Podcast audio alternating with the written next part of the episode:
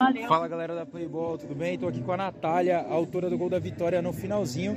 Queria que você explicasse pra gente como é que foi esse gol, para vocês não desistirem, foram até o final, sofrendo um pouco de pressão e a projeção para as próximas partidas durante a competição.